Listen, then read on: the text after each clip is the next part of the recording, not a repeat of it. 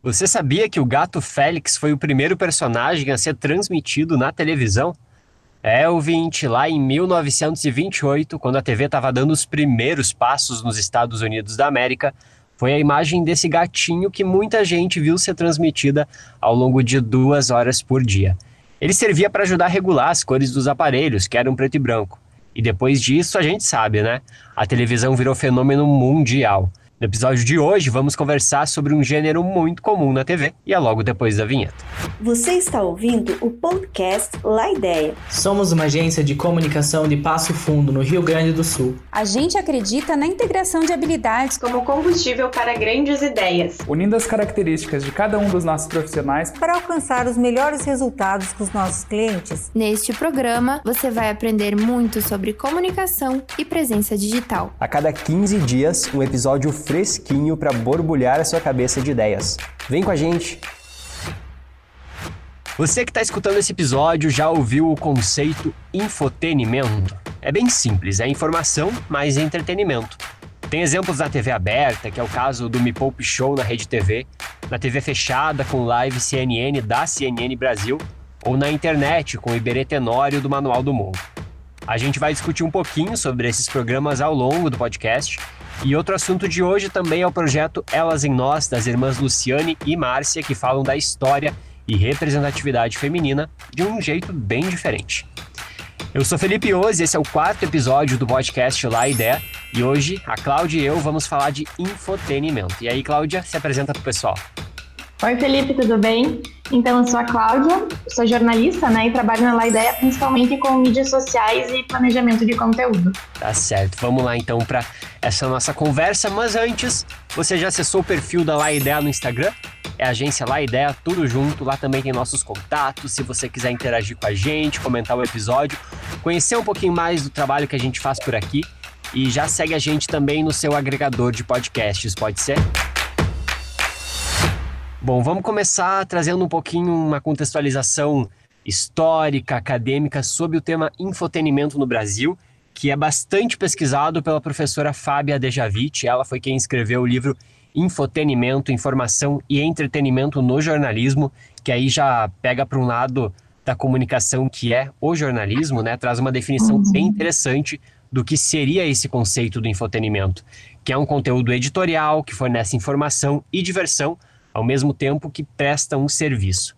Claro que no livro ela aplica esse conhecimento para o campo do jornalismo, como eu já falei, mas trazendo para a comunicação como um todo, esse é um movimento que a gente está vendo ganhar bastante força né, em canais do YouTube, em televisão, não necessariamente com jornalismo, mas com programas de atualidades, né, Cláudia? Como é que tu percebe essa movimentação aí da informação e do entretenimento juntos no mesmo produto? Eu acho que uh, até algo que a Dejavit fala, né, no livro dela, que aqui começou bastante com os programas de auditório, começaram a introduzir essa, esse entretenimento no meio do jornalismo. Tem se consolidado bastante, principalmente agora com as redes sociais. O YouTube é uma plataforma que a gente vê muito esse tipo de conteúdo, que deixou de ser só jornalismo, né? A gente vê muitas pessoas de outras áreas, por exemplo, de física, de biologia, enfim, essa mistura entre informação e entretenimento para tornar o conteúdo delas algo mais acessível, né, para o público. Acho que até um exemplo bem interessante que agora na pandemia ele ficou bastante famoso, principalmente falando da do coronavírus, foi o Atila. Era um conteúdo assim, eu acho que um pouco mais acadêmico,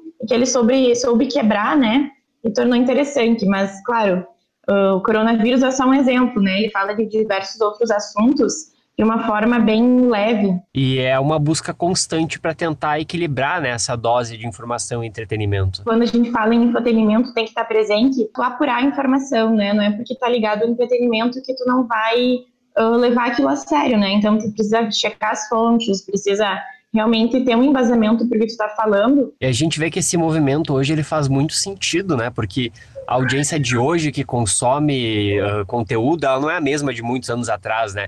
Hoje a gente está vendo um filme, a gente está com o celular ali do lado, mandando informação o tempo todo, disputando a tua atenção com o filme ou com o jornal, uh, com outros conteúdos que estão chegando ali de um jeito que talvez seja mais interessante do que aquele outro produto que está consumindo, né? Acho que esses conteúdos que são mais entretenimento, eles usam alguns elementos não só da fala mais, mais aberta, né, não tão formal, mas Menos também alguns recursos Isso, mas também alguns recursos visuais que são interessantes. Então, enquanto tu tá vendo o vídeo, tá aparecendo imagens ali que te instigam, que fazem tu prestar atenção no que está sendo visto. Tanto que a apresentação do próprio apresentador né, é mais casual, ele é mais espontâneo, interage. O exemplo da Natália Arcuri com o Me Poupe Show na Rede TV, que ensina finanças de um jeito divertido. Tem o Live CNN na CNN, que é puramente jornalismo, né, mas de um jeito diferente, descontraído.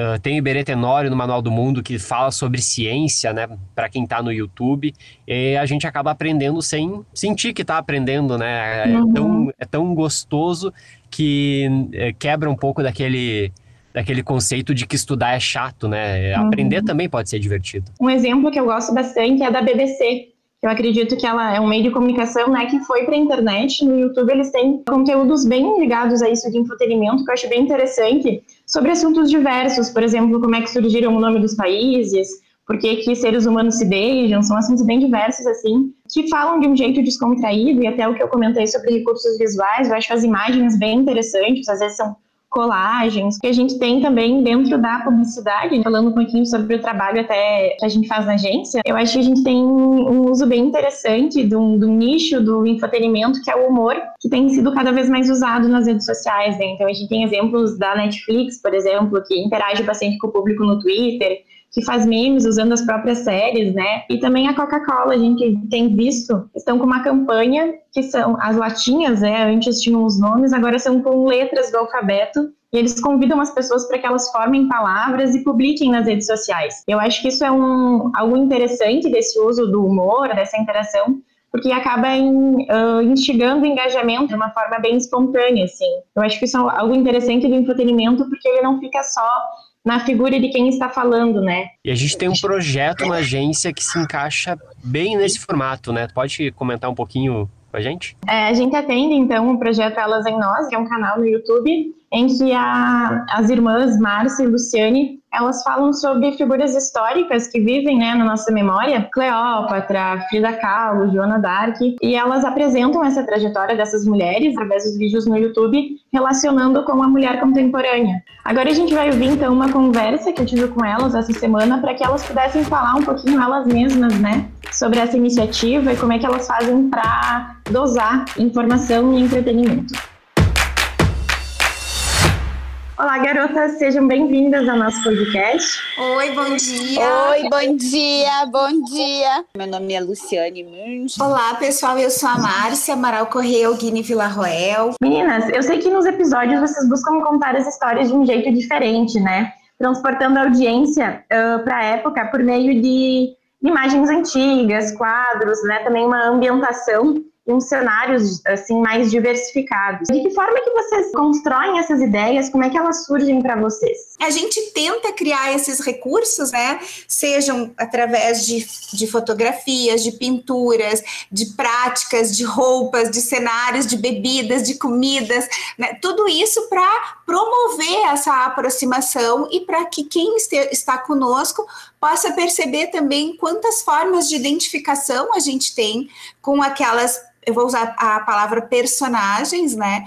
Que, que, que, estão ali conosco, que estão ali na posição de quem pode nos ensinar de alguma forma. Quando a gente usa algum objeto, a gente usa alguma roupa, a gente ou traz alguma coisa, é dentro desta ideia de fazer referência àquela personagem. Nós não estamos simplesmente contando a história daquela personagem. A gente, quando foi conversar né, sobre possibilidades de construir cenários, a gente acabou fazendo essa opção por essas referências e não por uma imersão dentro de um outro mundo, justamente para que se mantivesse esta essa, ideia de que é um bate-papo entre irmãs da agora, né, na contemporaneidade, mas falando sobre aprendendo com aquela personagem histórica e trazendo as referências dela para o agora e para os nossos desafios. Mas como é que vocês fazem para juntar tudo isso e ter um equilíbrio entre informação e entretenimento? Entretenimento, para que o conteúdo seja interessante, seja instigante para quem está assistindo? A gente estuda muito sobre a personagem, que a personagem, a mulher que está ali. A gente tematiza as questões contemporâneas, fazendo essas pontes com os dilemas e com as escolhas e com as, os desafios que essa mulher viveu.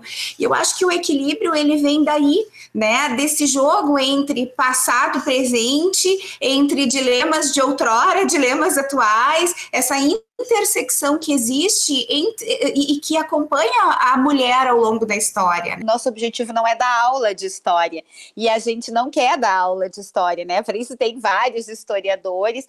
Obviamente, a gente tem uma pesquisa séria. Quando a gente lê sobre a história de cada uma dessas mulheres, a gente pensa o que, que elas nos ensinam. E é aí que a gente escolhe os temas. A gente vai juntando com outras referências que são nossas.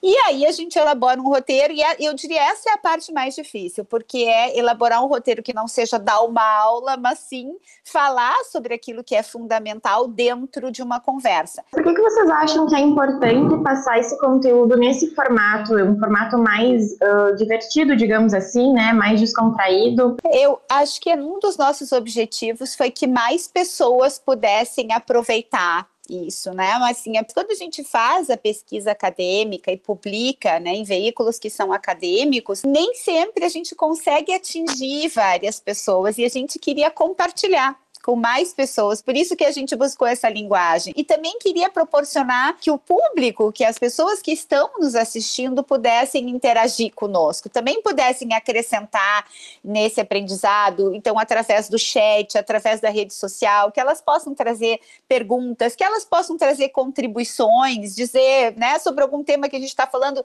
A gente quer muito ouvir, a gente ainda busca muito esse engajamento das pessoas, do público.